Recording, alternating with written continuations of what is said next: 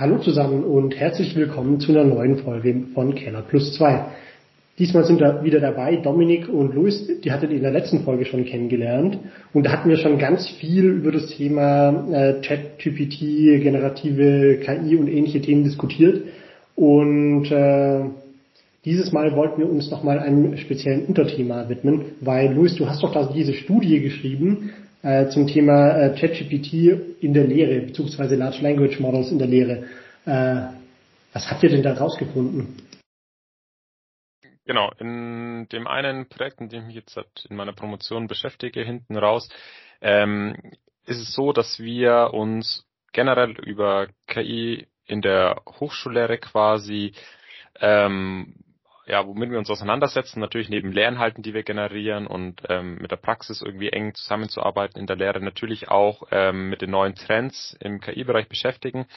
Und wir haben kürzlich eben eine Studie ähm, herausgebracht, wo es darum geht, um eine, ja, sag ich mal, wissenschaftliche Einschätzung, wie ChatGPT und ähnliche generative KI-Anwendungen in der Hochschullehre eingesetzt werden können, sowohl aus einer Studierendensicht als auch aus einer Lehrendensicht. Das heißt, wir haben da so eine beidseitige Perspektive für beide Seiten äh, der Hochschulwelt und haben dort eben verschiedene Vorschläge gemacht, wie man es richtig einsetzt.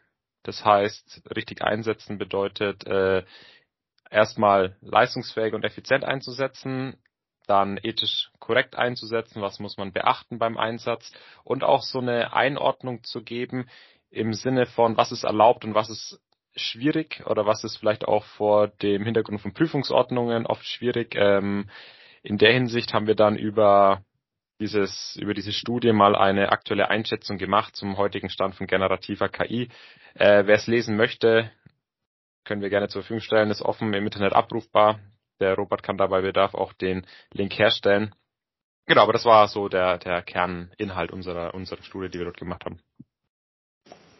Ich, bei uns an der Hochschule ist das auch ein Riesenthema derzeit. Wir diskutieren da gerade zwischen den Professoren sehr, sehr viel darum, wie man jetzt damit umgehen soll, dass da irgendwie was Neues da ist. Äh, insbesondere auch äh, vor Hinblick auf Prüfungsformen sind da auch nicht zu Ende gekommen. Will ich jetzt auch gerade nicht ganz genau darauf eingehen, an welchem Punkt der Diskussion wir gerade stehen, weil äh, bis dann die Folge ausgestrahlt wird, ist es eh schon wieder total veraltet. Ähm, was waren denn so die, die Kernergebnisse, die ihr jetzt äh, auch rausgefunden habt? Äh, was, was kann man denn damit jetzt auf einmal alles machen? In, als Student beispielsweise. Wofür kann ich das irgendwie als Student jetzt einsetzen? Also muss losgelöst davon, ob man es darf oder nicht. Ja. Also wenn wir uns jetzt mal so von den Themen lösen, was ein Lerner damit machen kann, würde ich nur auf die Studierendenperspektive schauen, dann ist ja erstmal das Ziel, die aktuellen Tätigkeiten, denen oder die, die man als Studierender jeden Tag irgendwie abarbeitet, ähm, die zu verbessern. Irgendwie was Neues zu schaffen ist dann auch eine Thematik, aber jetzt gucken wir uns erstmal so die Themen an, die wir irgendwie aktuell vor der Nase haben, die wir verbessern wollen. Und was macht ein Studierender? Ein Studierender besucht Lehrveranstaltungen und lernt neue Inhalte. Er wendet das gelernte Wissen an oder sie. Und die dritte Disziplin, die sich dann mehr Richtung Mitte, Ende des Studiums einstellt, ist dann wissenschaftliches Schreiben. Das heißt, Text erzeugen ähm, zu einem bestimmten Thema, jetzt mal ganz abstrakt formuliert. Das heißt, das sind so die drei großen Sachen, mit denen man sich im Studium beschäftigt und das sind auch die drei Sachen, bei der man generative KI wunderbar einsetzen kann. Wir können das auch gerne mal strukturieren, eins nach dem anderen äh, wenn wir jetzt in das Thema hineingehen, sich auf Klausuren vorzubereiten, ähm, Inhalte zu vertiefen, besser zu verstehen, dann kann man natürlich mit generativer KI, jetzt mal ganz konkret am Beispiel von ChatGPT, ähm, wo ich textbasierte arbeite, wie wir in der letzten Folge kennengelernt haben, dann kann ich dort zum Beispiel ChatGPT nutzen, um zu einem Thema noch mehr zu erfahren. Weil es ist ja jetzt kein statischer Wikipedia-Artikel, sondern wenn ich jetzt sage, ich habe was zum zur doppelten Buchführung in meinem Grundstudium gelernt und sage, ich verstehe es irgendwie nicht ganz, ja, dann kann man sich natürlich durch viele Internetseiten durchgraben und irgendwann landet man bei YouTube, kriegt bei YouTube-Videos und wird es nochmal erklärt. Die Frage ist, wie effizient ist es? Man kommt zum Ziel, kommt auch gut zum Ziel, aber jetzt sollte man sich vielleicht mal einer neuen Technologie widmen, wie jetzt ChatGPT, und schauen, geht es damit nicht vielleicht schneller, geht es damit vielleicht nicht besser? Und unsere Einschätzung ist, es geht sehr gut.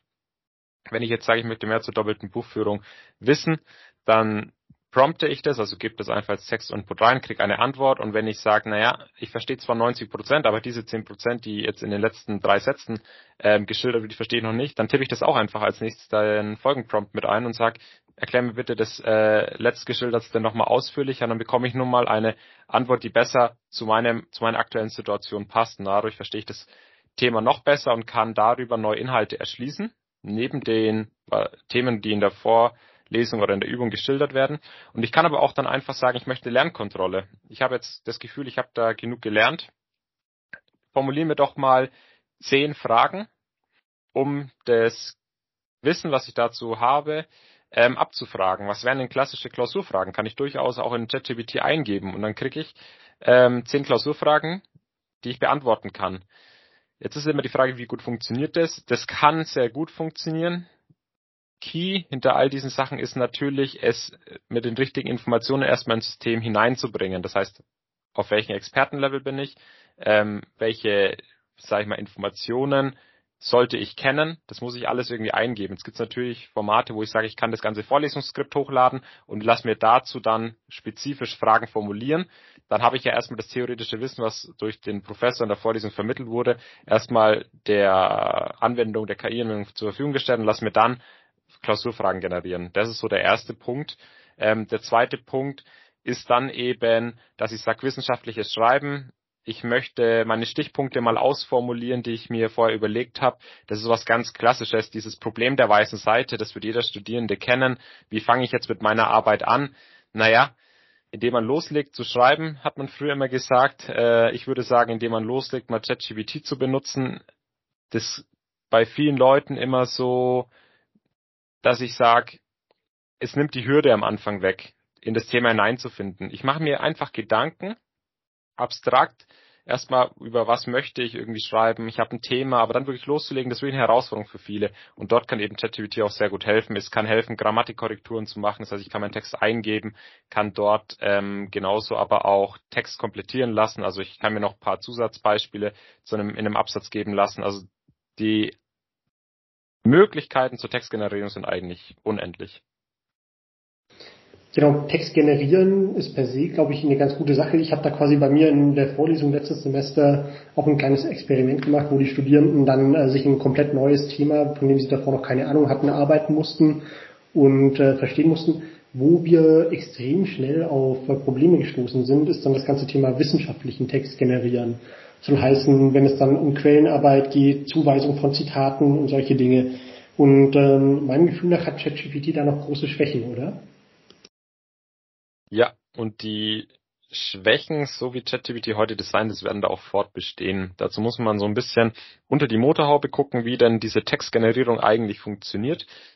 Kann ich bei Bedarf erklären, ich kann es auch kurz erklären. Ähm, Im Endeffekt ist es so, dass ChatGPT auf einem Sprachmodell basiert. Also das eine, was man als Nutzer sieht, ist erstmal nur das Interface und die Anwendung an sich.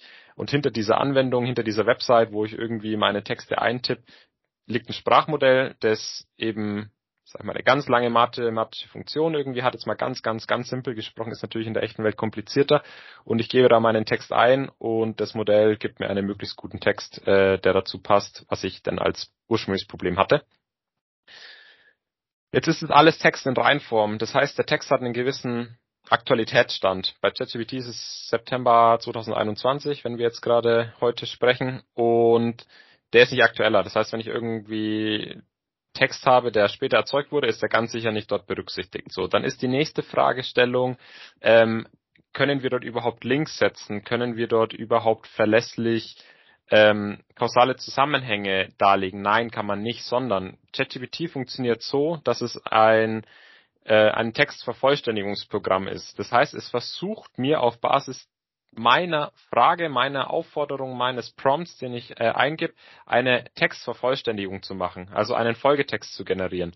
Und das arbeitet dann nicht buchstabenweise oder so, sondern man sagt ja, das arbeitet tokenweise. Das heißt, man hat so gewisse Word Chunks, also Wortfetzen zum Beispiel, ähm, und man versucht immer den nächsten Wortfetzen vorherzusagen. Das heißt, wenn ich eine dreizeilige Antwort habe mit jeweils äh, fünf Wörtern im Satz, dann kann sein, dass die ersten zweieinhalb äh, Worte ein Token darstellen und dann versuche ich die nächsten zweieinhalb äh, Worte vorherzusagen auf Basis des ersten Tokens. Und wenn ich das fünfte Token vorhersagen will, nehme ich aber alle vorherigen mit in die Gleichung mit rein, sage ich mal. Das heißt, über dieses kontextuelle Verständnis des Nachbarn und Nachbarn-Nachbarn ähm, schafft es diese KI-Anwendung sehr gut Texte zu generieren. Heißt aber, dass es kein Bewusstsein hat, dass es keinen kausalen Link zieht, sondern rein äh, probabilistisch arbeitet, also auf Wahrscheinlichkeiten basierend, äh, was dann dazu führt, dass dieses System nicht richtig und falsch wirklich gelernt bekommt, sondern einfach den wahrscheinlichsten